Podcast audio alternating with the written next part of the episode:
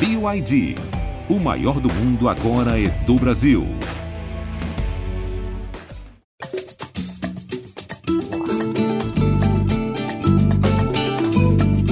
Alô, você ligado no Gringolândia, o podcast de futebol internacional do GE. Globo. Eu sou o Jorge Natan e essa é a edição 138 da nossa resenha. Todo mundo já sabia, mas hoje virou oficial. Lionel Messi levou pela sétima vez o prêmio Bola de Ouro, tradicional troféu dado pela revista France Football ao melhor jogador do mundo na temporada anterior. E hoje nós temos dois messistas aqui para exaltar o nosso querido ET, Daniel Mundim e Rodrigo Lois. Salve, Mundinho. Eu falei que todo mundo já sabia, porque quando o Messi já estava na final da Copa América, já começou esse zum zum, ai, o Messi. salve, Natan, salve, Lois, salve todo mundo ligado aqui no Gringolândia, salve messistas, salve cristianistas, salve Lewandowskistas, seja lá se isso existe. É... De Bruinistas. De Bruinistas, de Bruinistas existe. É, mas é, é isso, acho que é, é um de todos os favoritos, assim, acho que quem estava mais à frente era, é, era o Messi, mas eu votaria em outro e eu realmente achei que seria outro a ganhar. Mas vamos, vamos, vamos seguir adiante aqui no debate. É isso. Salve, Rodrigo Lois. Você ficou surpreso aí? Como é que foi? Fala, Natan. Grande abraço para o colega messista Daniel Mundim e para todo mundo que acompanha mais uma edição do Gringolândia a lista me surpreendeu muito. Algumas posições é, entre os 30 é, melhores indicados. A vitória do Messi não me surpreendeu tanto, assim, como o Mundi comentou, ele, o Messi jogou muito bem o ano de 2021. É, eu não acho que ele fez um bom início da temporada passada, pelo que eu lembro da gente acompanhar e no, no levantamento que a gente faz, faz dos melhores do mundo, o Messi não estava bem nos primeiros meses. Mas aí o Messi resolve jogar muito e por mais que o Barcelona não tenha ido tão bem, é o Messi, isso influencia muito a votação, então não me, não me surpreendeu tanto.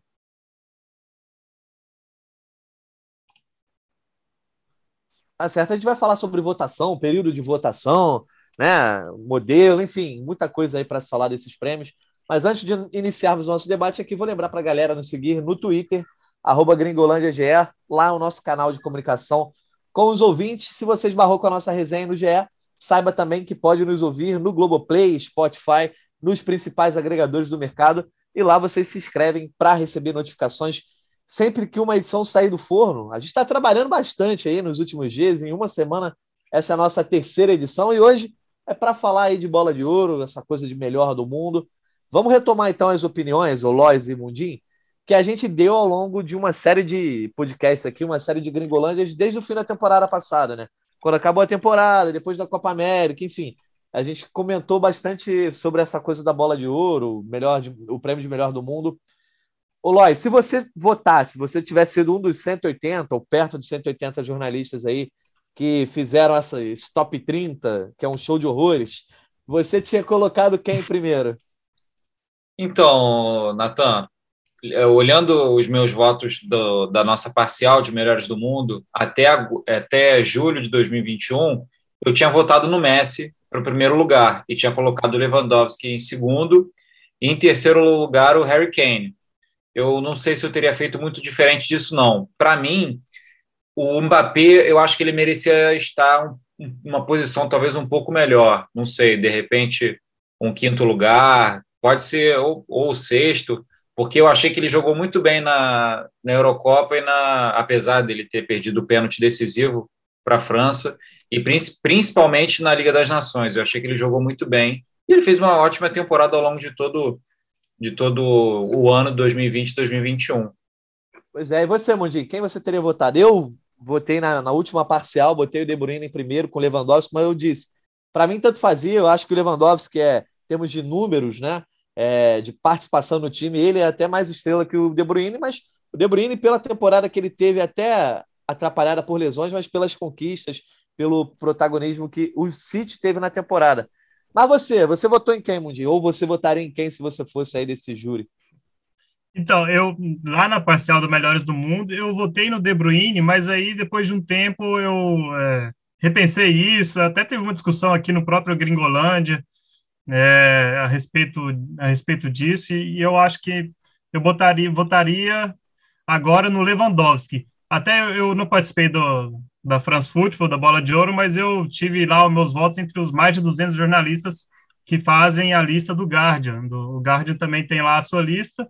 Eu botei o Lewandowski, Messi e Benzema. Foi esse meu, meu top 3. E eu acho que o Lewandowski merecia dessa, é, dessa vez. É, ele está tá com 63 gols no ano. Nesse, nesse momento que você escuta o podcast, ele tem 63 gols. A cada dia ele pode fazer mais, né? Porque o Lewandowski é uma coisa espetacular, assim.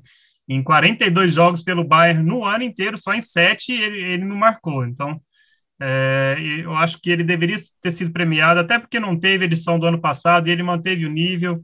E não Exatamente. foi um ano de, de, de grandes protagonistas, assim, o Messi levou muito por, por, causa disso, que a Champions não teve um grande um protagonista, a Eurocopa teve lá o, o Donnarumma foi eleito o melhor, melhor jogador da Euro, mas é, seria um seria um absurdo ele levar a bola de ouro, enfim, aí acho que o Messi pegou essa carona aí, porque quando tá difícil eleger alguém, o Messi sempre é, eu, eu admito isso, Natan.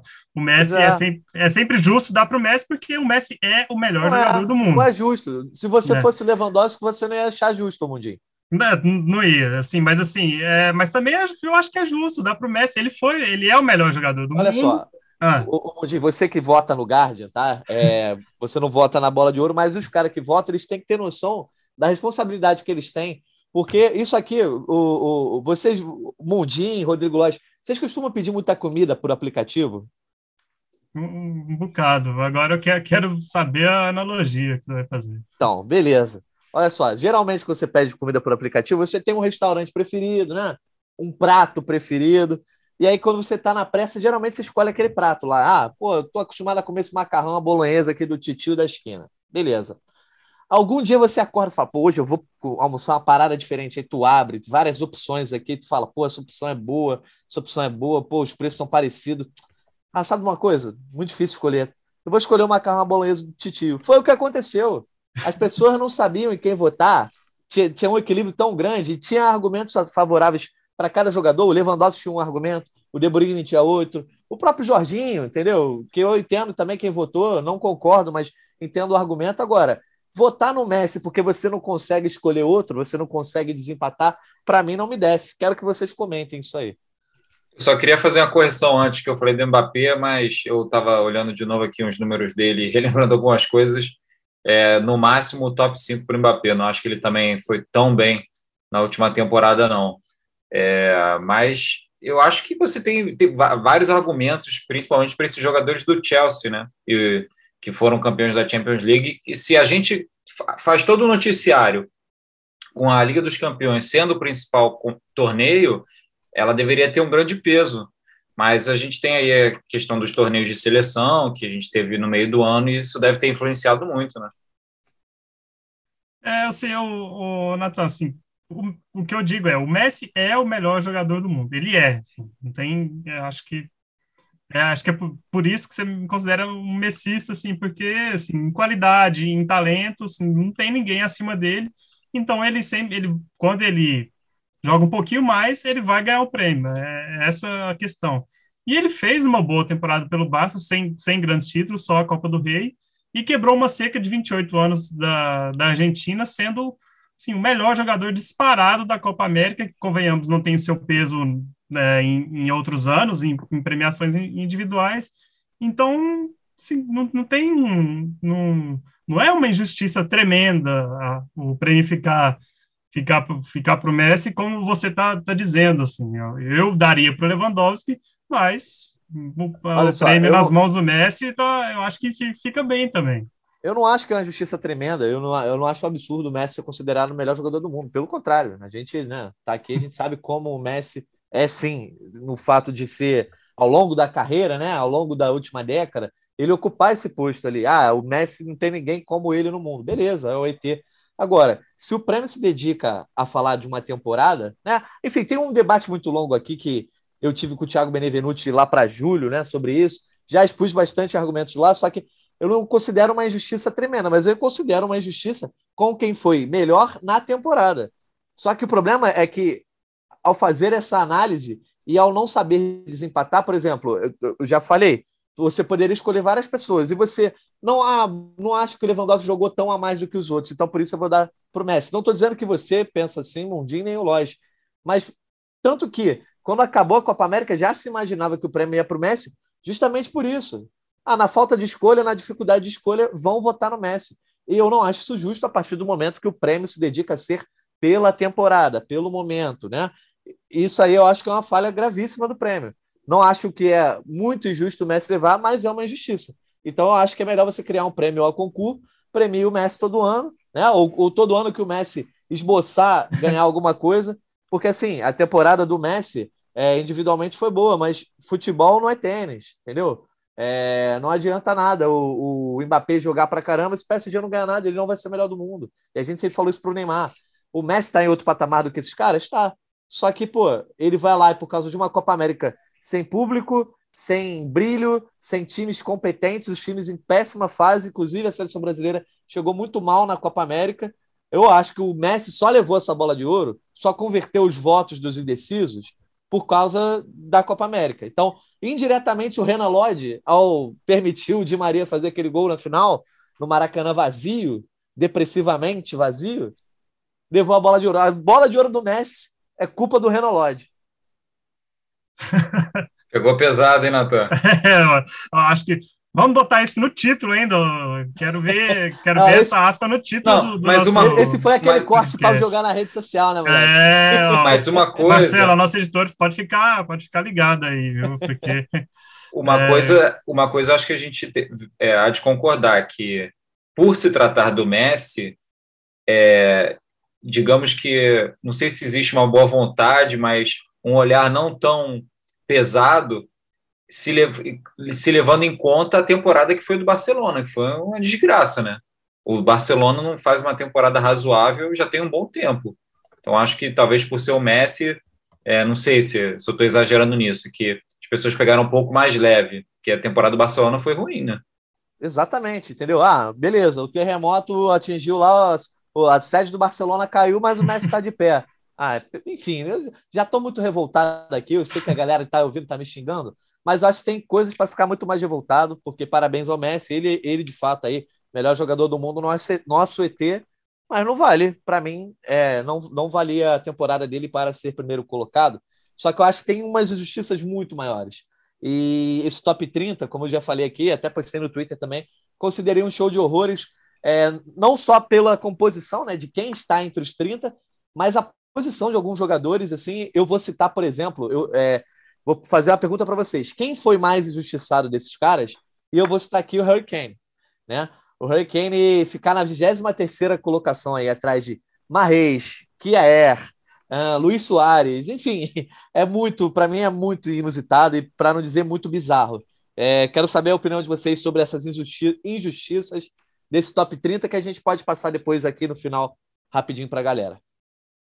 Aí, eu, é, eu, eu concordo com o Kane, sim. Eu acho que o Kane não está no, no top 10, assim, é, é, é não, não, diria absurdo, assim, mas é, é meio chocante, surpreendente e, é, e eu acho que realmente desvaloriza o ano que o Kane fez, que fez quatro gols na Euro, numa campanha de vice-campeonato em que a Inglaterra perdeu nos pênaltis.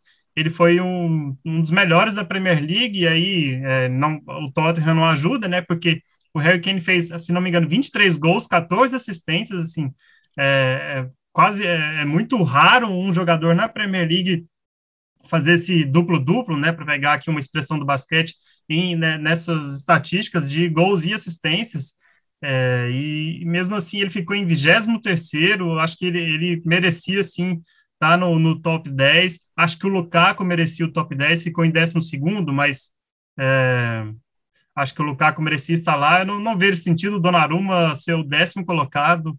É, acho que o, o, que o Donnarumma fez no ano inteiro foram sete jogos da, da, da Euro e só, né? Assim, para que, que o credenciam a estar no meio de, desses caras. E aí, para mim, a, a, grande justiça, tá, é, a grande justiça é o, o, o Kane, mas assim, eu, eu volto a dizer que eu daria o prêmio para o Lewandowski. Vai lá, Lois. Olha, o mais injustiçado eu também acho que foi o Harry Kane. Olhando o top 30 de novo, é, algumas posições, pô, é, é bizarro, bizarro. Harry Kane tá atrás de Chiellini, do Sterling, do próprio Neymar, na minha opinião. A gente tá falando da temporada, né? Obviamente o Neymar é muito mais habilidoso do que o, do que o Harry Kane, enfim. É, a, gente está analisando um pouco mais friamente a temporada exclusivamente. Eu acho que o Harry Kane, por exemplo, ele tinha que estar no lugar do Cristiano Ronaldo, que está no top 6. Isso não é uma provocação ao Natan, mas, não, mas eu, eu acho concordo. que é uma, mas eu acho que o Harry Kane tinha que estar no top 10. Assim como o Lukaku. O Lukaku também está fora desse top 10, para mim é, é muito bizarro. E... Assim, o, o, o Lois, o Cristiano Ronaldo também é, acaba acontecendo com ele o mesmo que o Messi, né? Só que o Messi, para mim, é, acaba tendo uma gravidade porque é a primeira colocação. É, mas o Cristiano está em sexto, acho que também foi inflado. Inclusive, assim, se você pegar individualmente, a temporada do Cristiano Ronaldo foi a melhor dele na Juventus, mas como a Juventus teve uma péssima temporada, é, ele não, não, tá, não teria que estar tá ali. Eu acho mesmo para o Messi. É, Natan, só complementando, o Mundinho falou certo os números do Kane, é, na Premier League, na última Premier League, foram 23 gols e 14 assistências. Ele foi o líder nas duas coisas. Ele foi o artilheiro e o maior garçom.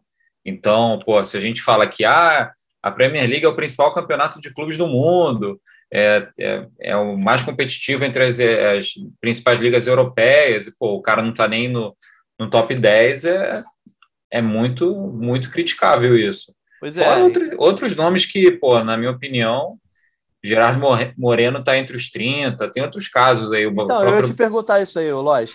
quais são os casos dos superestimados desse top 30? Aí vou dar para a galera, para a galera se situar aqui, ó. Primeiro colocado foi o Messi, aí fechando o top 5. Lewandowski, Jorginho, Benzema e Kanté. Aí vem o top 10 ali, os outros cinco. Cristiano Ronaldo, Salah, De Bruyne, Mbappé e Donnarumma. Vou falar na ordem agora rapidamente. Haaland, Lukaku, Chiellini, Bonucci, Sterling, em 15º. Neymar em 16 aí vem Luiz Soares, Kiaer, Mason Mount, Marreis, Bruno Fernandes em 21 E aí fechando aí o top 30. Lautaro Martinez, empatado com o Bruno. Kane em 23 a gente já tinha falado. Pedro em 24 Foden Gerard Moreno em 26 como disse o Lois, junto com o Rubem Dias e Barella. E fechando aí em 29 Modric e a Espiliqueta. Quem foi o, o, o grande superestimado aí, ou os superestimados, Lois? Olha, o grande superestimado, para mim, foi o Chiellini, sendo bem sincero. Beleza, jogou muito bem a Eurocopa, mas para mim, pô, 13 terceiro na frente de vários outros, para mim ele é o mais superestimado, disparado. Concorda, Mundinho? É uma, uma boa opção, assim. Muitos vão dizer o Jorginho, né, em terceiro, mas acho que é um, é um bom prêmio para um cara que foi protagonista em em duas grandes competições, nas duas competições mais importantes da temporada. É, mas é, acho que superestimado, talvez aí, a dupla que, que ele, o Bonu, acho que o Bonucci jogou mais que o Chiellini na, na Euro, ainda tem isso, né? É, porque esses dois estão nessas posições por causa da Euro, então é, não, tem, não tem outra explicação. E eu acho que Bruno Fernandes em 21 talvez. Não, acho que não vi, vi muito pouco do Bruno Fernandes na, na última temporada para ele estar tá aqui é, nesse lugar. É, colocaria, sei lá, às vezes até o Modric na frente do Bruno Fernandes, assim, principalmente mais pelo Real Madrid, né? É, acho que é por aí. É, o Bruno, eu até acho que está bem posicionado ali, não varia muito, mas me chama a atenção, o, o Loja tinha falado que aéreo, eu acho que está inflado também, ficou muito inflado ali essa 18ª colocação. É, é... A gente vê que a Euro pesou muito, né, para alguns Sim. jogadores, é, o Kiaer, o Sterling, Bonucci, o Chiellini, só não pesou para o Kane, né, acho que é a, a principal corrida que fica aqui. O Sterling pesou, para o Sterling pesou muito. O Sterling, é. que assim, vem tendo temporadas não muito boas no, no City, inclusive depois da Euro voltou a tá quase que de lado lá, é falado até que ele pode ir para o Barcelona. E enquanto isso, o Kane, que teve destaque não só na Euro, beleza, não fez uma Euro como a do Sterling, mas ele teve destaque toda a temporada, foi punido por jogar no Tottenham de repente. Enfim, agora eu quero falar com vocês, só para a gente fechar essa questão dos jogadores, esse top 30 específico. É, vocês não acham que esse modelo de votação tem se mostrado cada vez mais impreciso, né? Porque eu acho que é um colégio eleitoral muito grande e quando você coloca um colégio eleitoral tão grande, beleza, você tenta é, abrigar diferentes realidades de países e, e divisões, etc. Mas ao mesmo tempo também você dissolve muito o peso dos votos ali e você não tem uma curadoria, né? Eu, vocês não acham que de repente o colégio eleitoral poderia ser mais curto ou essa votação ter também uma votação de especialistas específicos, enfim, alguma outra forma, é, porque eu acho que tanto a bola de ouro como o prêmio da FIFA, que ainda eu acho que é mais complicado, porque tem jogador no meio, né? Treinador, enfim, o, essa coisa da votação popular que mistura. É, eu acho que às vezes não condiz tanto com a realidade. É, e não existe uma realidade só, né? A, a realidade do Jorge Natan não é a verdade, não é a, a do Daniel Mundin, nem do Rodrigo Lois, nem do Gringolândia mas tem algumas bizarrices que eu acho que fica meio complicado, inclusive até a questão de quando é, o prêmio é entregue, a votação é feita. Porque eu tenho certeza que o Salah e o, o Benzema nem tanto, mas o Salah não fez uma temporada passada nesse nível aí de top 7 do mundo. Ele está fazendo agora, está fazendo para top 3. Mas eu acho que as ideias se misturam. E vai acontecer no debate de novo, eu tenho certeza. Isso é até curioso, porque eu vi recentemente, eu não vou saber quem que fez esse estudo, mas é, que ao longo dos últimos anos, o Messi e o Cristiano Ronaldo concentraram os seus gols entre setembro e outubro, que é quando as votações acontecem, quando o pessoal está votando. E aí, é, mesmo que seja uma premiação da temporada anterior, de, deixa a impressão de que ele é, ainda assim é o melhor e influencia na, na, temporada, que é o que acho que você citou a respeito do Salah, né? Que se você for votar agora, a gente já até disse aqui, o Salah é o melhor da temporada 21-22, mas a bola de ouro 21 considera muito mais a temporada 2021. É, isso, é, isso é bem curioso e eu acho que é, realmente falta tá, tá, faltando um pouco mais de critério, assim, mais, de precisão, é, variar o colégio é, eleitoral mesmo, assim, é, é, no, no caso da bola de ouro são só jornalistas. Acho até que o da FIFA por ser um pouco mais democrático e ser bem amplo, é, fica, dá para ser um pouco mais preciso, porque aí considera assim a opinião de, de, jogadores e técnicos, e aí por mais que vote lá o, o glorioso técnico e jornalista e, e capitão da seleção de Vanuatu, que não tem expressão nenhuma no, no futebol mundial, mas o cara vota.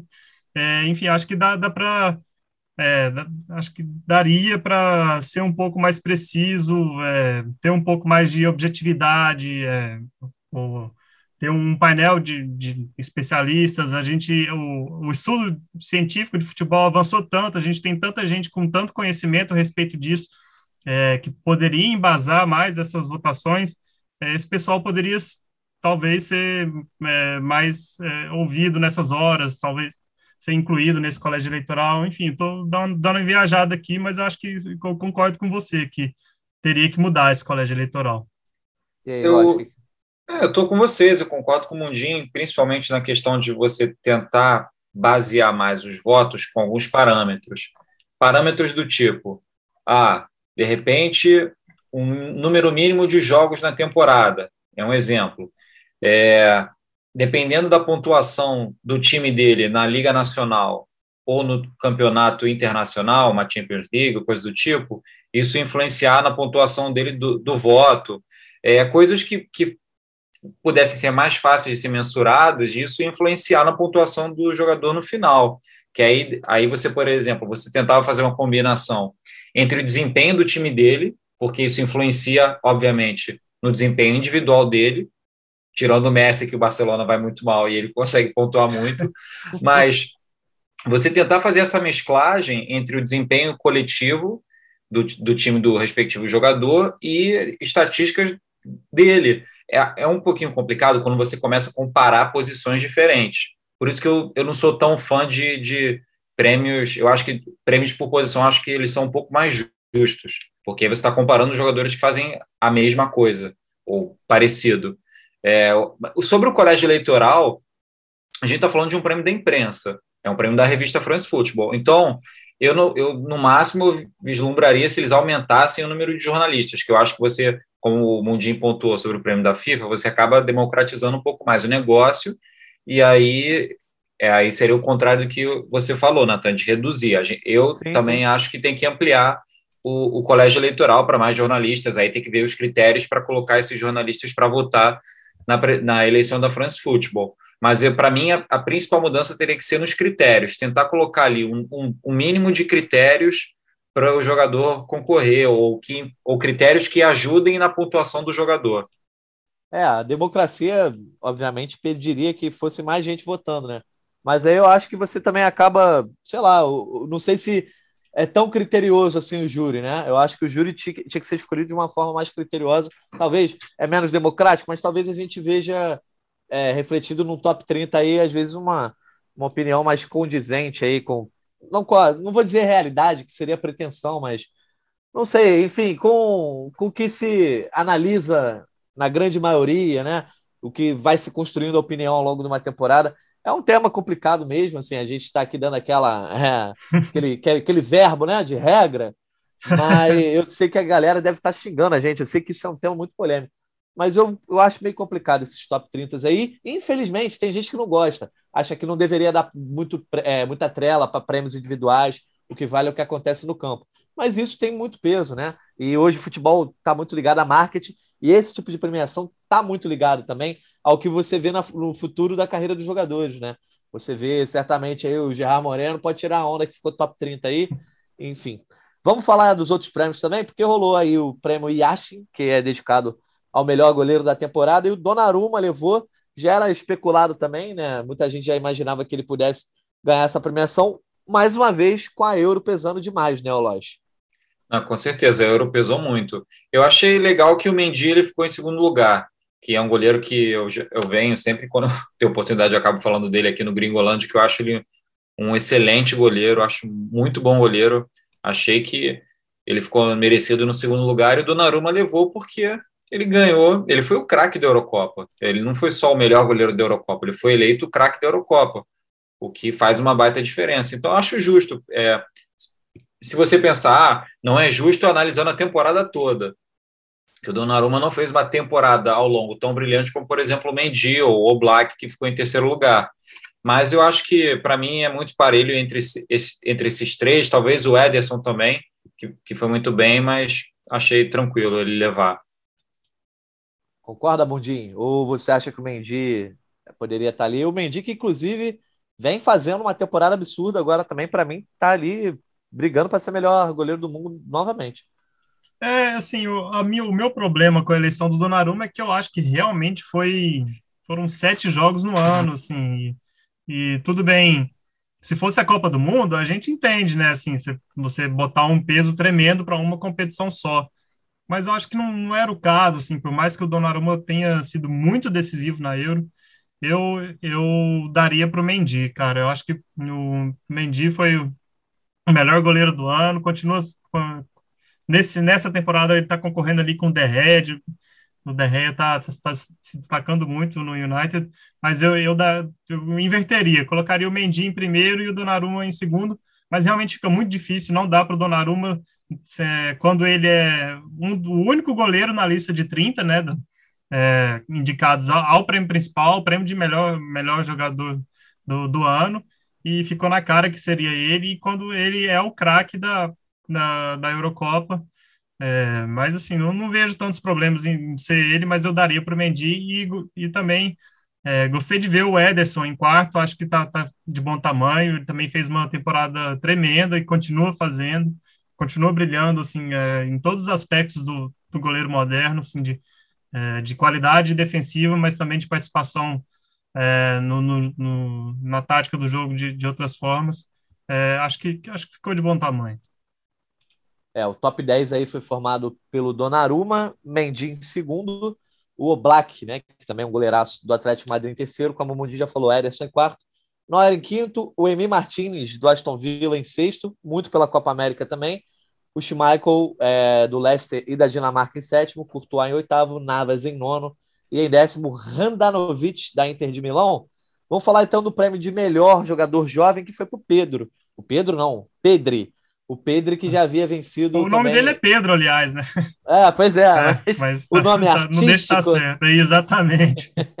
o Pedro que nome já fantasia, nome é. fantasia. Isso, a alcunha dele, o vulgo, né? Ele já tinha levado aí também o, o prêmio do Golden Boy, que é um, um prêmio também conceituado aí para o melhor jogador sub-21. Enfim, é legal ver um cara que muita gente cota como sucessor do Messi, mas será que vai flopar, como vários Golden Boys aí? Esse prêmio da France Football é mais recente, mas vai flopar ou vai dar bom aí esse Pedro no futuro? Vai lá, Lois. Ah, eu acho que não vai flopar, não, Natan. Eu acho que você está dando uma secada de leve. Não, é, mas porque a gente sabe que, que tem gente que flopa, né? Não, com certeza, com certeza. Mas eu acho que, pelo, que pela bola que ele vem jogando, Tá, poder ele pode, né, Nathan? Poder flopar ele pode. Pode daqui a três anos ele não conseguir mais jogar no nível que ele vem jogando, mas eu acho ele um ótimo jogador, merecidíssimo esse prêmio.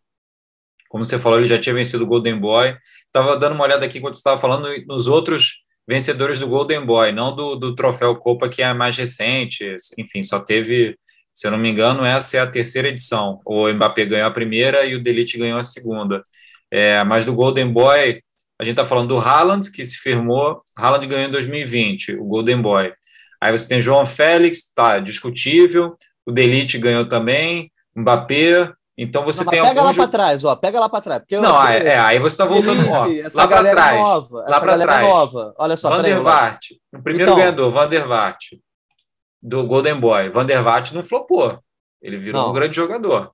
Rooney, Messi, esse de repente flopou. Esse Messi eu acho que flopou. Olha que na, é, falar pro Natan que o Messi ah, flopou. Você, vocês tiram como se eu achasse o Messi um péssimo jogador. Mas... É, e você, você acho, tira como se a gente achasse que só o Messi é o grande jogador. Não, Olha, dessa lista do o Golden Boy, ele é premia, o Golden Boy do, do jornal Tuto Esporte, ele é premiado, ele vem sendo premiado desde 2003, todo ano.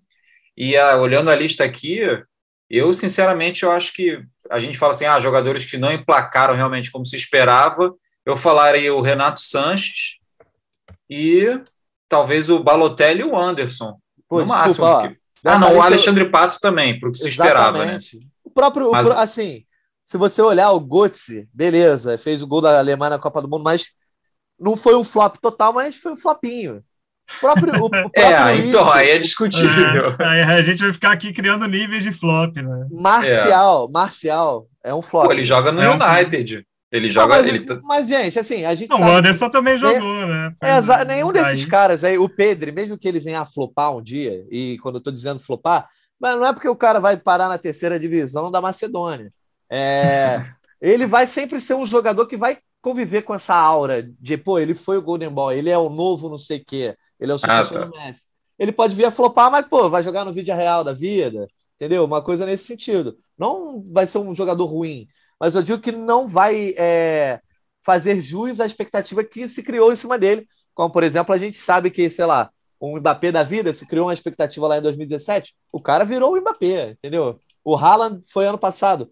Tá no caminho para ser o Haaland. É, é diferente de, do Martial, para mim, por exemplo. Concordo, concordo, concordo, concordo. Beleza, então já que estamos todos na mesma página, vamos agora falar do prêmio feminino. Para introduzir esse assunto aí, vou chamar a Cíntia Barley. A Cíntia conhece bem do futebol feminino aí, estava acompanhando a, a, entrega da bola de ouro também e mandou aquele áudio para participar aqui dessa gravação do Gringolândia, dando a sua opinião sobre o prêmio de melhor jogadora que foi para Alexia Putellas do Barcelona. Pode falar, Cíntia. Oi, gente, um prazer estar aqui para falar de novo sobre a premiação da Bola de Ouro e citar o prêmio merecido para Alexia Putellas, jogadora atacante que foi a grande estrela do Barcelona nessa fase incrível que o time chegou, sendo campeão da Europa, campeão espanhol, acumulando como nunca esses títulos num crescimento exponencial com muito trabalho, mas ela com certeza foi o destaque. Destaco também a Hermoso, como uma grande temporada e uma grande parceira nesse time do Barcelona. Também vejo a, a Black Stenius, atacante sueca, poderia estar um pouco melhor colocada. Eu vejo ela como, pelo menos, estando nas cinco primeiras colocações. Ela que teve uma temporada muito boa, mas achei muito justo o prêmio, merecido. E vamos tentar pensar além da Harder, né, que a gente por algum tempo ficou colocando ela sempre como a melhor do mundo, mas agora legal de ver o crescimento do futebol feminino e que a gente tem outras opções no cenário internacional, especialmente no cenário europeu. Tá certo. Então, Cintia, obrigado pela tua participação. Enfim, a Cintia deu um panorama aí, né? A gente viu muito mais a Liga dos Campeões, a questão do futebol de clubes pesando mais do que uma Olimpíada, né? É, que a Olimpíada foi dominada por seleções mais alternativas também, não Estados Unidos, não foi é, Alemanha, enfim, não foi, não foram as grandes seleções da história do futebol feminino. E a Putellas aí acabou sendo. Essa aí já era mais o concurso do que o Messi, né? Todo mundo apostava nela, se ela não vencesse, seria zebra. Algo a comentar do prêmio feminino aí, Mundinho? Lógico, fiquem à vontade. É um comentário que eu queria fazer que eu acho bacana, muito bacana, acho muito importante o futebol feminino ser valorizado no mesmo nível, ter, ter premiação. Quem sabe daqui para frente, é, como a FIFA já vem fazendo, a, a France Football também faça premiação para as posições mais específicas do futebol feminino, como, por exemplo, goleira e, e jogadora mais jovem. Acho que seria bacana esse, esse avanço. Tá eu, eu concordo, acho que acho que a gente cada vez mais tem que dar o mesmo peso, né, para o futebol feminino e masculino, e, e no caso da, da Puteiras, premiou essa enorme temporada do Barcelona, que foi é, campeão da, da, ganhou a tríplice coroa, né, Copa, a Liga e a Liga dos Campeões, com goleando o Chelsea na final da Liga dos Campeões, a Puteiras foi protagonista nos três títulos, e como você disse, né, o Canadá, que foi o, campeão olímpico, né? Foi uma surpresa completa. É, e aí não foi um título eliminou o Brasil também, né, Mondinho? Ele eliminou o Brasil, né, nos pênaltis na, nas quartas de final e aí não tivemos brasileiras in, né, indicadas nessa premiação. Então teve a Sinclair, né, entre as indicadas, mas acho que não é, realmente seria até ouvindo quem acompanha quem, quem acompanha de perto, assim, mais o futebol feminino seria uma tremenda surpresa qualquer outra jogadora que não fosse a Puteias a, a ganhar esse prêmio.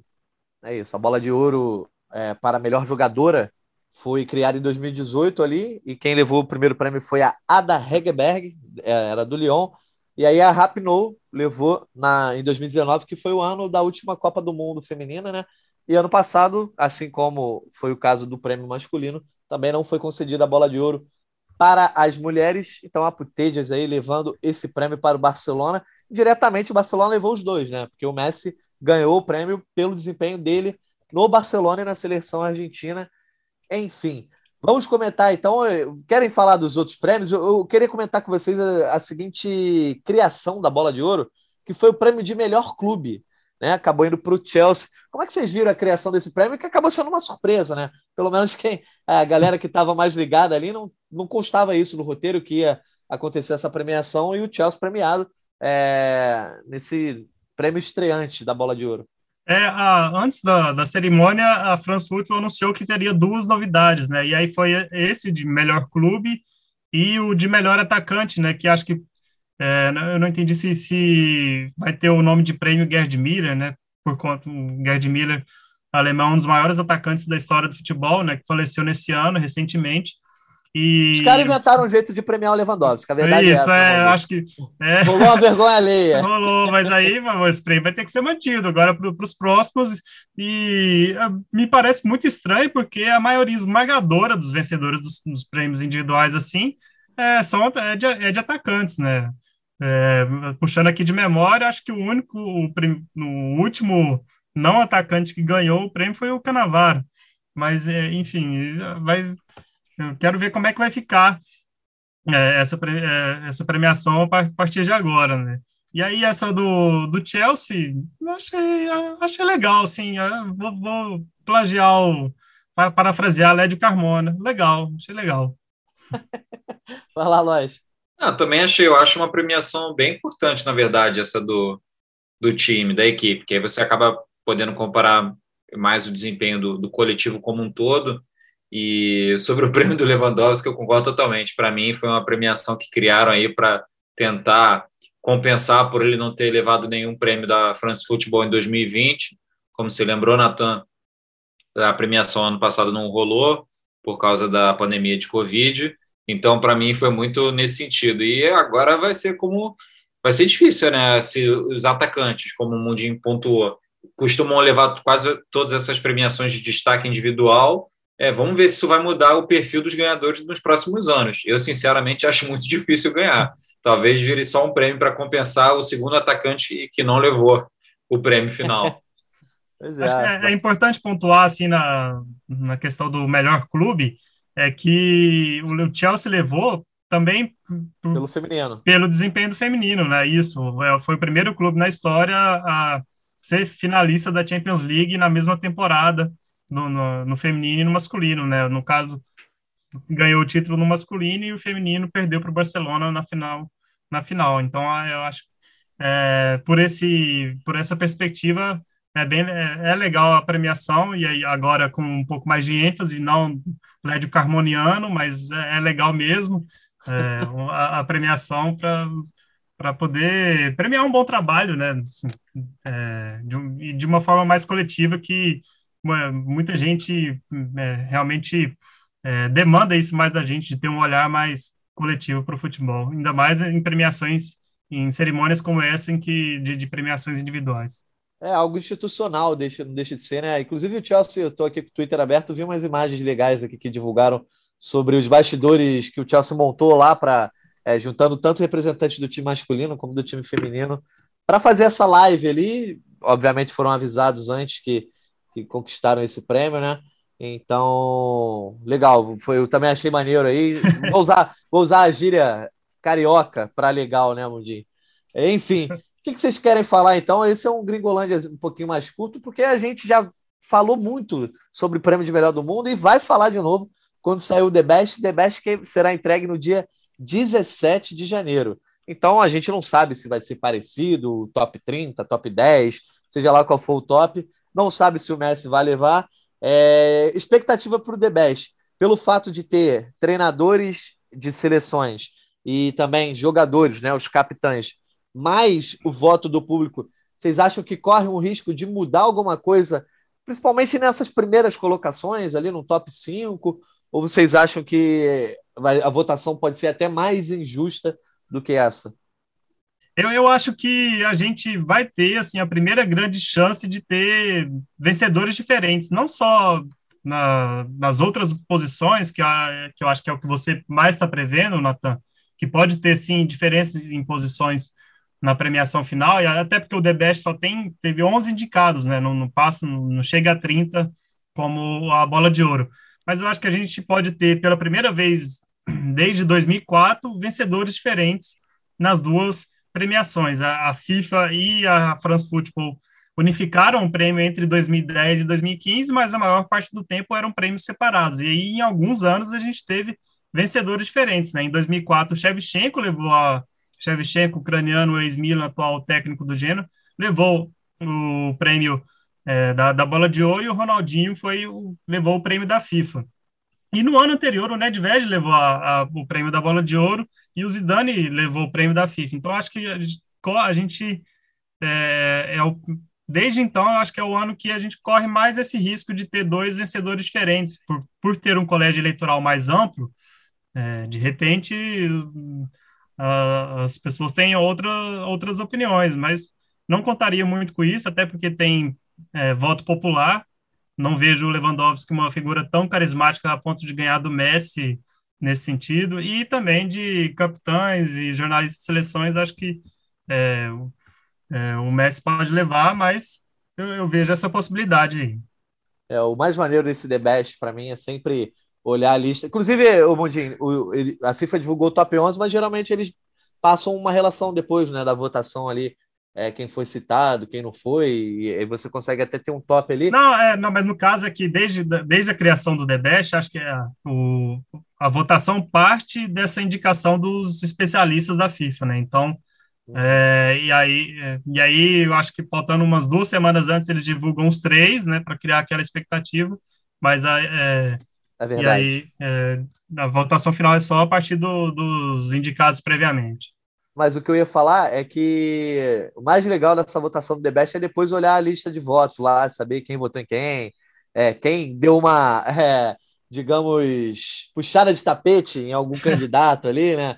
Ah, sei lá, o Bruno, o Cristiano Ronaldo não botou nem o, o Messi na, entre os três primeiros colocados. Enquanto isso, pô, sei lá, o capitão da seleção tal joga com o Cristiano Ronaldo no clube e bota o Cristiano em primeiro, enfim. Qual a tua opinião aí sobre o The Best, Rodrigo Lóis? Você acha que vai dar vencedor diferente? Natan, você falou exatamente o que eu estava pensando em falar, sobre como é divertido ver depois o voto dos treinadores e dos, e dos capitães de seleção. Essa premiação da France Football, eles não divulgam como os jornalistas votaram, talvez fosse interessante. Não que eu conheça todos os jornalistas que participam da eleição da France Football, longe disso, mas de repente um, um, jornalista muito famoso, de repente isso teria uma repercussão para o trabalho dele, seria engraçado de ver isso. Como é que repercutiria é, a divulgação. Daniel Mundinho, assim, mais ou menos. Né? É, o cara começa a ser isso. perseguido nas redes sociais. no então, caso do The Best, é o nosso companheiro aqui no Brasil, quem vota é o Martim Fernandes, nosso companheiro aqui de novo.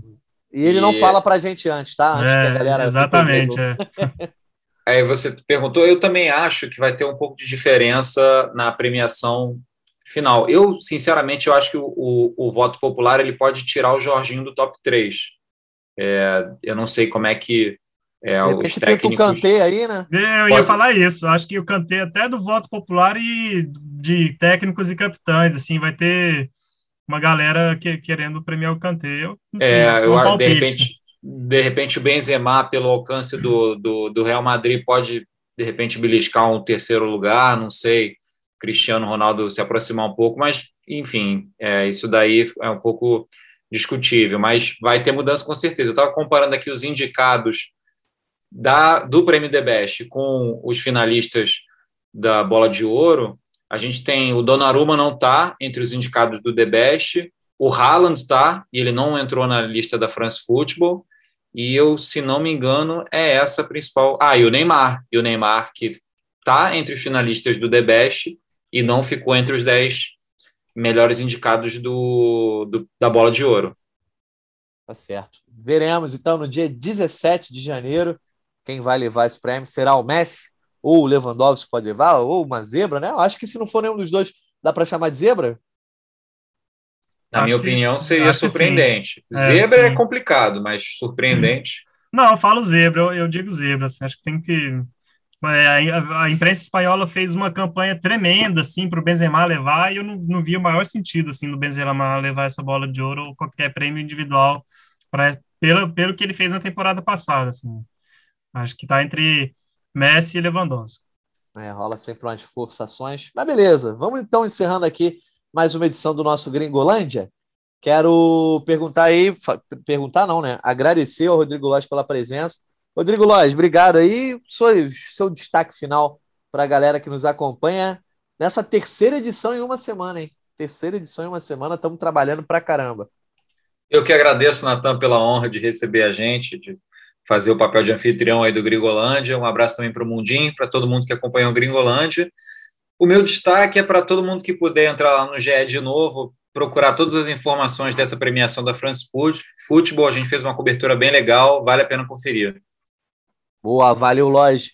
Daniel Mundim, você que é nosso representante no prêmio do, do, do Guardian, em breve você estará votando aí na bola de ouro também para melhorar um pouco esse top 30. Hein? Obrigado pela participação é, teu destaque final para a galera.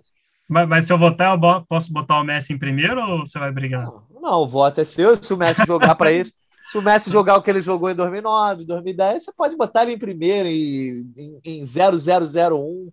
Tá certo, tá certo. Não, mas o, meu destaque final vai para. Acho que a gente até, falou um po, pouco dele aqui, do, do Neymar, é, 16 colocado, é, que me pareceu uma posição justa, mas eu até colocaria ele um pouco acima, pelo que ele fez na, na, né, na Champions né, até a semifinal, né, quando foi eliminado, e também pelo que ele fez uma boa Copa América.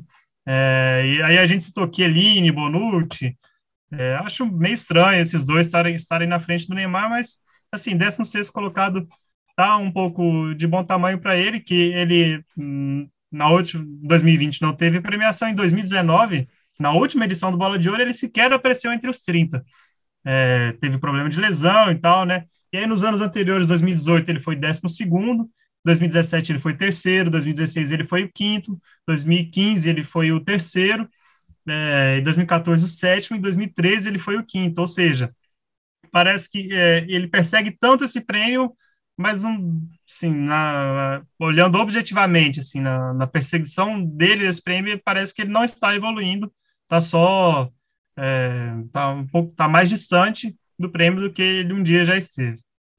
Beleza, boa lembrança do Mundinho aí. Neymar sempre nessa perseguição, a bola de ouro, prêmio de melhor jogador do mundo. Enfim, a gente confere e volta a falar desse assunto aí lá no dia 17 de janeiro. Agradecendo de novo ao Loz e ao Mundinho e a você, ouvinte, que nos acompanhou em mais uma edição do Gringolândia. Lembrando que esse podcast tem edição de Marcela Maev, coordenação de Rafael Barros e gerência de André Amaral. Um abraço e até a próxima.